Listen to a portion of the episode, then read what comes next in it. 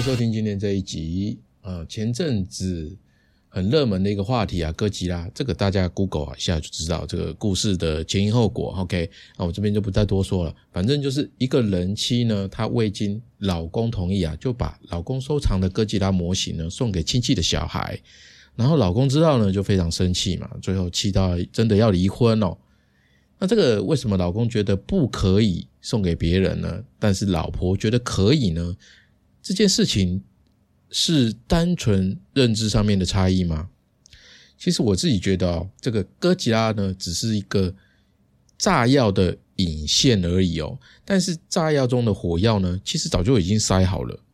因为人妻的行为啊，还有他在这个放在网络上面呢，把这件事情进行一个公审哦。他在这个公审里面呢，他说的这些话，其实已经说明了太太觉得这个家里面哦。自己的地位比老公高，而且呢，平常老公比较听我的，应该听我的哦，所以你的东西呢就是我的东西，我可以任意处置家里的所有东西哦。他是这样的态度，很明显嘛。所以我觉得我们讲关系啊，一直都是互相的嘛，是一起建立的哦，一个巴掌拍不响。这个事情呢，会发展到这个样子啊？我觉得太太这样做其实是很不尊重先生的啦。哦，当然我不是批评他，我是觉得那一一大部分的原因，可能就可以从他娘家对这件事情的态度看得出来啊。就是这个小呃，这个太太从小呢就是在这样的环境中长大的啊。但是呢，当然不只是这样子啊，从一个家原本的家到组成另外一个家。平常先生呢，可能就是用忍让的方式来让太太把原本的这个习惯哦带来新的家庭里面。那先生这种忍出来的相处模式哦，其实呢也是慢慢在养大太太在家里面的这个绝对权利哦，还有他的霸道啊，还有理所当然哦。所以我觉得啊，比起哥吉拉这个怪兽来讲哦，哥吉拉很大嘛，而且它。还会喷火啊什么的，破坏力很强嘛。就是在电影面、电影里面看到它是可怕的怪兽嘛。但是我觉得啊，在关系里面哦，刚刚讲的那种东西哦，才是可怕的怪兽，对不对？因为哥吉拉它喷个火焰嘛，或者是尾巴一甩啊，一下子就可以把人类秒杀了，你可能都感觉不到痛。但是呢，在这个关系里面呢，无形的怪兽它杀不了你。但是呢，他会一直折磨你，折磨你到甚至说，就算分手离婚了，他的阴影还是会跟着你好一阵子哦。我觉得这种长期下来的才可怕了，就是一个人长时间的忍让啊，哦，呃，这种忍让不是真的不在意哦，是他很在意，他是故意就是要忍，因为为了大家好嘛，为了关系好嘛，他就忍。那这种忍呢，其实到了一个时间点忍不下去的，他就会整个大爆炸。那这个时候两个人的关系啊，就会直接的决裂，对不对？那已经决裂，这种这种场面哦，就是想要再回到过去，几乎是不可能的啦。就是我们在看很多离婚的案例，就是有调查显示，就是通常呢都是这样子离婚的。所以回过头来，我们来看，就是说这个哥吉拉事件当中的这个丈夫哦，这个先生哦，我们看看他的反应，然后我们再看看自己。在我们的亲密关系当中，有没有在平时的时候啊，就让对方知道自己的底线在哪里嘛？当然这个是互相的嘛，对方跟你都要互相知道嘛。那当然还有什么是地雷啊，绝对不可以踩啊，什么是绝对不能碰的啊？我们有没有花时间跟另一半沟通过呢？哦，这个很值得想一想哦。然后我也想到，就是说在家庭的。许许多多的争执当中，最常听见的一句话就是：“我们都家人嘛，有什么样好计较的哦？就算你没讲出来，但是我们的行为啊，我们的举举止啊，都会表现出这个样子，就是哎，我们都家人嘛，所以有什么好计较的？我们可以互相伤害啊，因为大家都应该要忍受得住，就我们表现出来的态度是这个样子哦。但是往往就是说，这个争执啊，就是因为忍着不计较，所以才会造成这样子的伤害。那我们对另外一半。的作为感到不舒服、不喜欢的时候呢，你通常是忍着不讲，还是你会告诉他？那如果你是选择告诉他的话，那又是用什么样的方式告诉他呢？哦，是不是给你揍一顿粗暴啊？哦，这个把他打一顿这样子哦，搞不好这样子都会比较好。OK，这个。怪兽啊，其实呢，关系中的怪兽，其实它是一个肉眼看不见的怪兽，它只能生存在你们的关系里面了。那今天我来讲个故事，大家可以透过故事呢，去想象一下这只怪兽到底有多凶猛哦，还有它代表着什么样的含义哦。OK，有一对夫妻哦，他们已经决定了要离婚，啊，才去做婚姻之商。那通常人家呢是为了要拯救婚姻才去做智商的嘛，但是他们刚好相反哦，他们来智商的目的呢只有一个，就是想要知道说，哎，怎么样跟孩子讲说爸爸妈妈离婚这个事情，怎么样去安抚小孩子的情绪？因为小孩子就是看着爸爸妈妈离开嘛，那小孩子当然会很不安、很难过，但是又不知道怎么讲、怎么怎怎么表达。所以呢，这个爸爸妈妈就是想说要怎么样跟孩子讲这样子，然后他们可以好好的办离婚，我尽量把对小孩子的伤害呢降到最低。诶，这个很 OK 嘛？他们有除了自己之外，有想到小孩。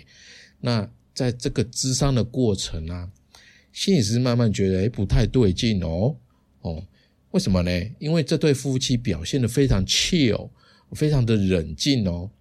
那讲到分配财产啊，讲到房子啊，都还会替对方着想哦。那讲到孩子的抚养啊，还有探视权啊，哎，也都表现的非常大方啊，都很 OK 哦。两个人谈的都很 OK，这样子，很成熟的样子，很冷静的样子。这个在他的经验当中，就是这个心理师的经验当中是不常见的，因为大部分的案子啊都是在争吵当中去进行的这样子哦。他就觉得，哎，这是一个案情不单纯的警告讯号哦，可能有未爆弹哦，哦，这两个，他就哎，脑中的这个警报器就响了，果然哦，真的有，在一次的，因为他们进行很多次嘛，在一次的智商过程当中哦，这个妻子呢，突然没来由的情绪突然失控了。哦，他开始抱怨先生啊，说两个人走到今天都是他造成的哦，因为他懒散呐、不上进呐、沉迷电玩呐，哦，让自己越来越失望这样子哦，然后才让他们走到离婚这一步哦。那这个太太就一直讲嘛，那心理师就发现说，哎，这个太太一直在讲哦，她的先生都只有听哦，哎，都没有回嘴哦。哦太太除了讲之外呢，她两眼还死盯着这个先生哦，那眼神呢满满的失望跟悔恨哦，就死盯盯的看着她的先生这样子。然后当他说到说，诶，他们家族啊，就是老公的家族啊，就还有高血压啊、糖尿病，啊，我我都担心他也会得病嘛，所以叫他去运动啊，他都不去啊。你看他现在这么胖的，那丈夫呢，这个先生哦。本来一直都没讲话的哦，这个时候呢，突然噗嗤一声的笑出来了。然后呢，他就说：“我身高一八零，体重八十九，他一五九，六十六啊，那到底谁胖呢？”啊，边讲边笑这样子，哇哇，这一讲呢，就马上刺到人妻了，你知道？他气死了，你知道？他气到马上拿那个马克杯哦，直接丢她老公。哦，这个动作实在太快了，根本来不及躲。啊，先生的牙齿呢就被砸到了。当场就流血，而且马克杯里面还有水啊，水泼了他一身哦。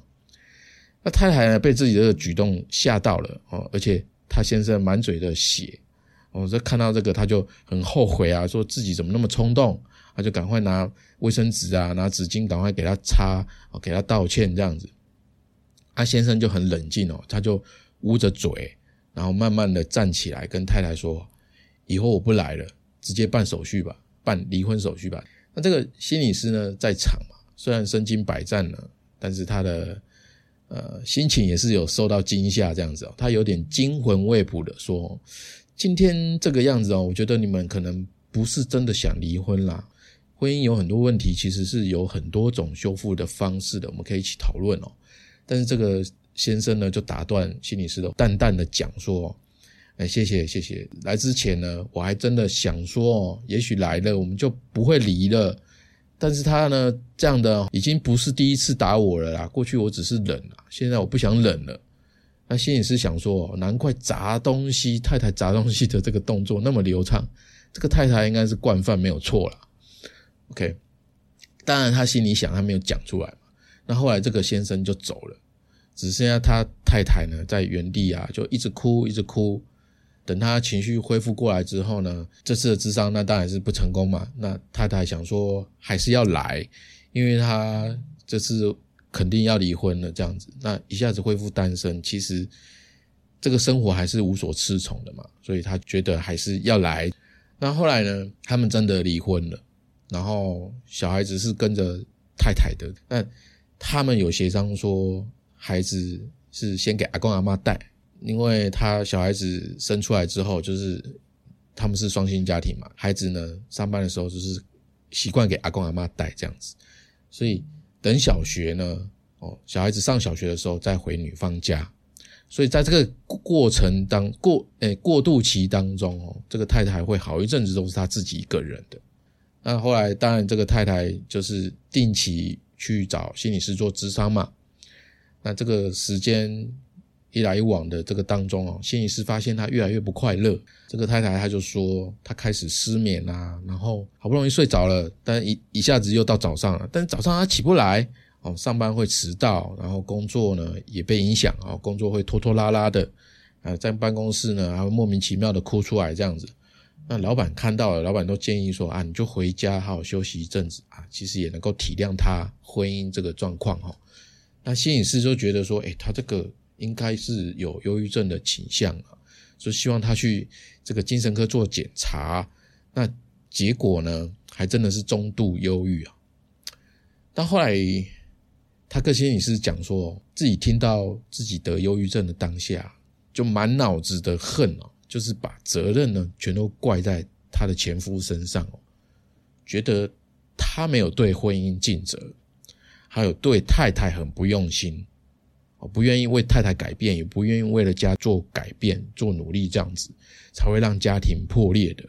哦，让他现在这么痛苦，还得了忧郁症，他非常的恨他。那心理师就觉得说，哎，不是这个样子的，因为忧郁的形成，除了疾病啊啊一些先天遗传性的生物学的因素之外哦，它还有外部的，比如说创伤啊、挫折、压力等等的这些心理因素哦。其实很多的部分啊，更多的部分，可能还需要从他的原生家庭去看，哦，到底是怎么一回事。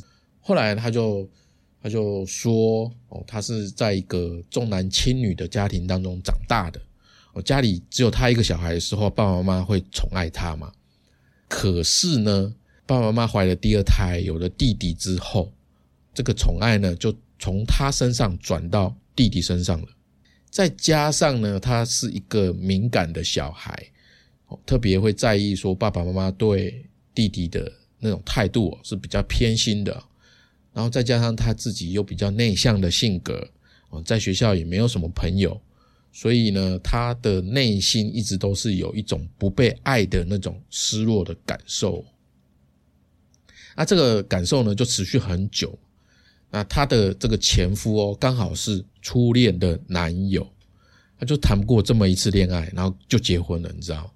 哦，所以初恋就结婚了。那她的这个太老公吼，就是个性温和，然后很善良啊，脾气又很好的那一种。那对她的要求呢，都是很尽力的去完完成哦，去做这样子。他非常的依赖他，信任他，然后觉得哎，这个男的有满足到。他小时候啊，被弟弟夺走的那种宠爱啊，那种爱，还有那种爱所带来的那种快乐的感觉，那种满足的感觉哦，他就认定了这个初恋非嫁不可。这个初恋呢，就是所谓的那种哎，对的人有没有？对，就是这样。他们就很快啊，就结婚了这样子。那刚开始前面几年的这个婚姻生活啊，真的是很完美、很甜蜜哦。但是不知道，他不知道，他说他不知道什么时候慢慢慢慢的改变了，他不记得什么时候开始改变的。他说结婚后呢，他还是隐隐约约的会埋怨哦，爸爸妈妈还是比较宠弟弟哦，到现在还是宠弟弟。但是这种感觉呢，越来越多，越来越深刻，不知道为什么啊，他就是这种心态呢，啊，这种。比较的心态，他会延伸到他的工作上面。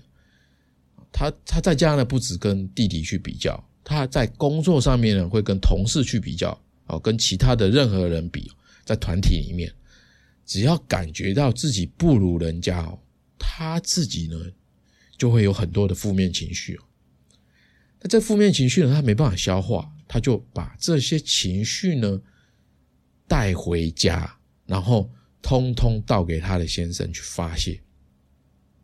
那一般我们讲发泄嘛，就是会跟人家、跟闺蜜啊，或者是跟自己老公另外一半啊，聊聊自己的感受嘛，去抒发嘛，要有人倾听你嘛。她不是哦，她是去对他挑剔，对她老公挑剔，就好像这些事情哦，都是她老公造成的。那她老公呢，当然也有努力过嘛，因为我们刚刚有讲说，她的老公的性格他是比较温和，会顺着她的，对不对？他努力向着太太啊，都会试着讨她专心哦。但是她发现呢，她就她老公发现，就是她越忍让哦，她太太呢就越得寸进尺，你知道吗？要是她要是她老公呢表现出哦有一点点不满，他就会那种八点档娘家剧情的那种各种闹，你知道吗？说他不爱她啦，他怎么可以这样子对她等等的这种。那最后呢？他先生呢，就干脆放弃了。他觉得啊，再这么下去根本没有用，那我我就干脆不要这样子了。哦，他就用消极的方式啊来回应这个一直重复的相处模式哦。这个太太呢说自己这样子嘛，那这个心理师就问他说：“那你怎么看你自己的？”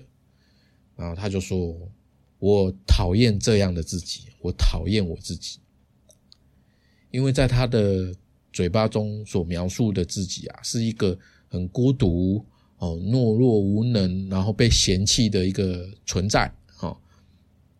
他对自己呢有很多很多的不满意啊，各方面呢都很糟糕。他用的每一个字都是那种他讲得出来的最严厉的那一种，然后把自己呢贬低到一点价值都没有。其实讲到这个，我觉得我相信现实当中啊，也不会有人会喜欢跟一个喜欢那种会贬低自己的人，没有人会喜欢跟这样的人在一起嘛。但是呢，通常一个人会这个样子哦，他是情有可原的，所以这个太太她其实是有原因的嘛。那我们这一代三四十岁的左右的人哦，在我们的爸爸妈妈那一辈那一辈他们的婚姻哦。其实有蛮多是勉强在维持着哦，就是得过且过这个样子哦。其实两个人很早就已经没有感情了，甚至互相看不顺眼这样子哦，不讲话啊，零互动啊，只要一讲就会吵的那种样子哦，对不对？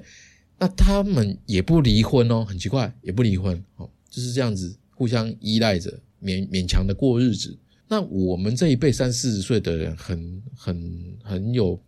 不少人呐，就是从小是在父母的争吵中长大的。我们就是看着说，哎，这大人不好好的过日子，然后也不分开，哦，让自己解脱，哦，这样的婚姻，我们看着会觉得啊，这个婚姻真的很可怕。但是我们这一辈的人呢，就是这样子长大嘛，然后会把父母的那种婚姻样子哦，那种阴影哦，带到自己的家庭。然后默默的变成了自己最不想要的样子，这个到底为什么呢？为什么我们的父母会这个样子呢？为什么我们有的人也会跟着变成这个样子呢？其实这就是一个思维的怪兽啊，它隐藏在亲密关系里面的权力争夺上面，呃，争是非啊，争对错啊，我没有错，是你的错，所以要改变的是你，我只能等你改变。你变好了，我们关系就能够变好，我就能够变好。你不变，那就是我们就好不了，那我也好不了。等于我快乐不快乐，我幸福不幸福啊，都在你要不要改变上面啊。所以呢，怎么样，就就这样等还没等到自己想要的，我们的关系早就已经破碎了，早就坏掉了。那更重要的是，我们自己的青春年华，我们的生命就这样慢慢的消耗掉了。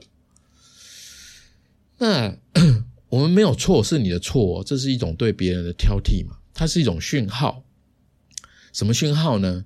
就是在改变这件事情上面啊，自己呢是处于不动的、被动的。也就是说，在某种的程度上面哦，我们允许了那个让你不舒服、不爽、不开心的事情发生，我们允许它发生因为我们处于不动嘛，我们处于被动嘛，所以这代表的是说，在这件事情上面，我们可以选择多拿回一点主导权。什么主导权呢？就是改变的主导权。因为改变是一种权利啊，是一种责任，代表说我对自己的生命是负责任的。当我们察觉到自己呢会对另外一半不满意的时候啊，其实这个讯号会在告诉你哦，就是最应该改变的是我们自己，因为我们要掌掌控我们自己人生的这个选择权嘛，这个主导权，我们可以让自己满意啊，这个满意可以盖过。对另外一半的不满意，就像前面的这个故事当中的这个太太嘛，她在遇到她老公之前，她小时候的那种创伤啊、挫败啊、压力啊，还有她性格上面的这种自卑啊、孤独啊、不被爱的感觉哦，其实早就已经存在，而且存在很久了，只是说没有被激发出来而已哦，在她的潜意识里面呢，她已经是这样子的人了。所以，当她遇到她老公的时候，她自然会对他有一种完美的想象，她会对他有一种理想化的一种期待嘛，就期待他成为拯救自己的那一个人。哦，她期待他成为完美全能的照顾者，把他把这个太太他自己内心当中这个黑洞，小时候呢缺乏的爱的那种黑洞，把它填满。如果对方做不到，就是他不好哦，不够爱他。所以她就是那个必须改变的人她认为只有她老公变好了，他们的婚姻才能够幸福。那为什么这个太太会这样子呢？因为啊，我觉得恋爱的本质哦，就是寻找自己理想中的爸爸或者是妈妈。那很多人进入婚姻的这个关系当中，进入或者是你们没结婚，你们就是进入一个长期的亲密关系，大家。多多少少一定会有期待，对不对？这个是很正常的，没有期待是骗人的哦。只是说我们会在每天的生活当中去发现对方做不到的部分，所以呢，我们会不断的修正自己的期待哦。所以我们才会有人说，婚姻是妥协啊，是忍让啊，是忍耐啊，是接受啊，我是这个样子的。那这个太太呢，在一个。这么宠爱她的丈夫面前哦，而且她又是初恋，你知道吗？她没有那么多恋爱经验啊，所以她完全呢回到了以前小时候没有机会跟爸爸妈妈任性的样子，因为都被对不对？这个机会都被弟弟夺去了，所以她把对父母长期累积很久的这种怨恨啊，投射到先生身上，她在。跟老公的这个婚姻关系里面啊，不自觉的自己做起了小孩子，哦，他当成是自己先生的小孩，完全的任性。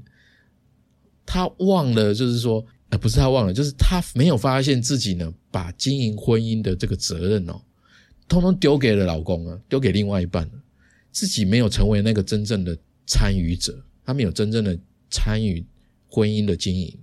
那想当然了，他没有负担起这个责任嘛，所以啊，在这个关系里面哦，他慢慢的都是自己有没有获得满足哦，一没有获得满足，他就哇哇大叫这样子哦，是不是很像小孩哦？很多小孩不就是这样子吗？对不对？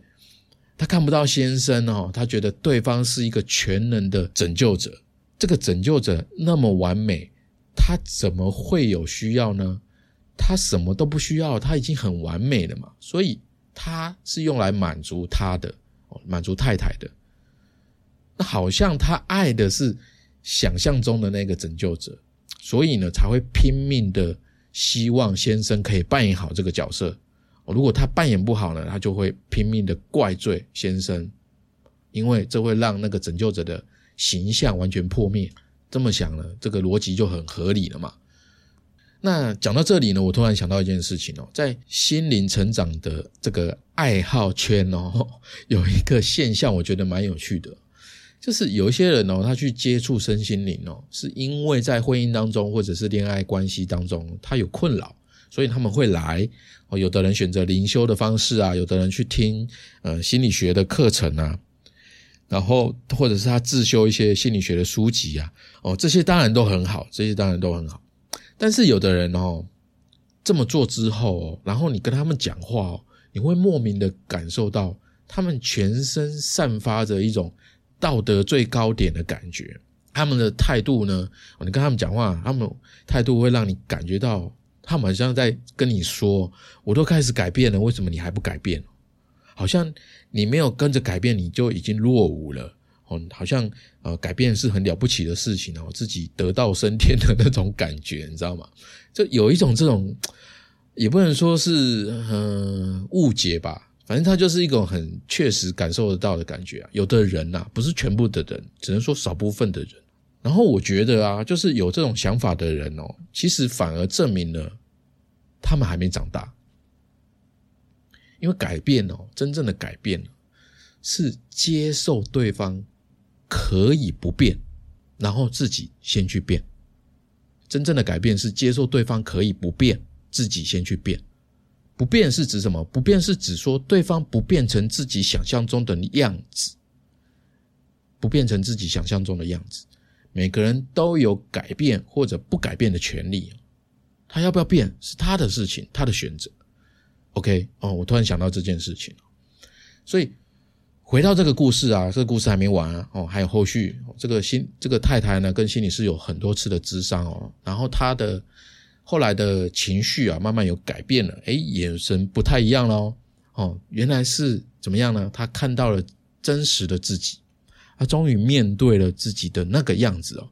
虽然在抽丝剥茧的过程当中，他感到有点痛苦哦。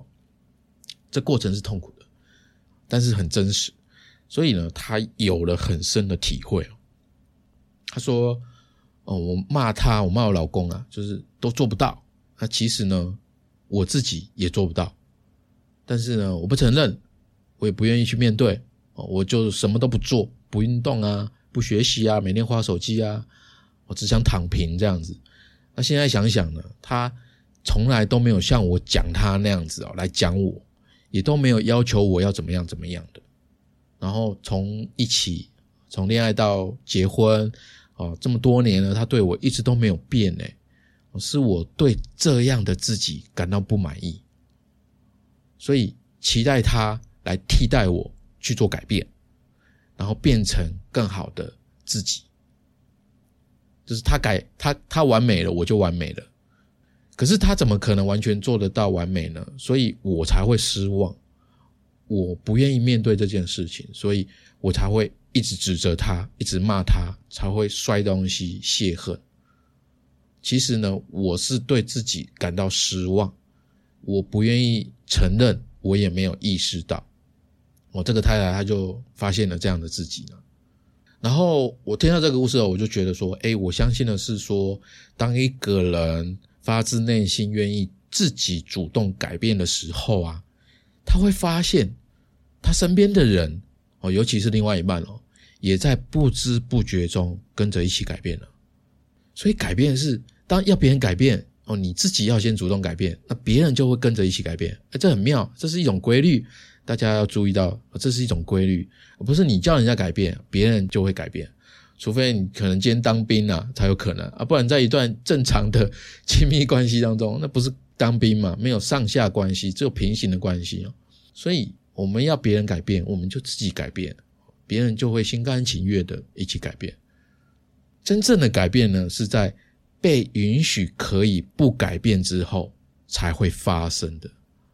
大家可以慢慢咀嚼这句话，我觉得很有意思哦。真正的改变是在被允许可以不改变之后才会发生的。那故事到这边，你觉得关系中的怪兽是什么样子呢？我自己觉得就是一直挑剔跟抱怨另外一半的那个自己。当你觉察到自己正在这么做的时候，正在挑剔跟抱怨的时候，诶，可以拿起你的手机，好，开启镜头，对准自己，我抱准会让你吓一跳。不是没化妆啊，而是那个表情，你可能会自己吓一跳。我觉得我们人啊，总是把没有经历到的事情啊想得太过于完美，然后忽略到自己呢到底能不能够承担这个代价，忽略了幸福呢，不是透过追寻，而是透过珍惜来获得的。生活永远是因为你先快乐了，生活才会变好，而不是生活变好你才变快乐的。永远是你先快乐，还有是你先关注周围的好事，坏事才会踩你，坏事才会从你眼中慢慢的消失。在一段关系当中呢，对方不改变，可能我们会失望，但是更重要的是，我们自己绝对有权利跟选择的能力，用喜欢的自己，让自己的快乐加倍回来。好，这是今天的这一集，这是我自己的笔记，我分享给你。如果你喜欢，请记得帮我在 Apple Podcast 留五颗星文字评价，也欢迎赞助我五十块一杯下午茶。最近天气很热。你的任何一种支持都是我持续创作的动力。如果你的工作、你的职涯需要，或者人生呢需要解惑、需要解决，可以在好好听你说的官网随时都可以找到我，跟我预约，我会帮你抽丝剥茧的找到答案。我们今天就到这边，下周三晚上七点，小伙伴们不要错过喽！拜拜，再见。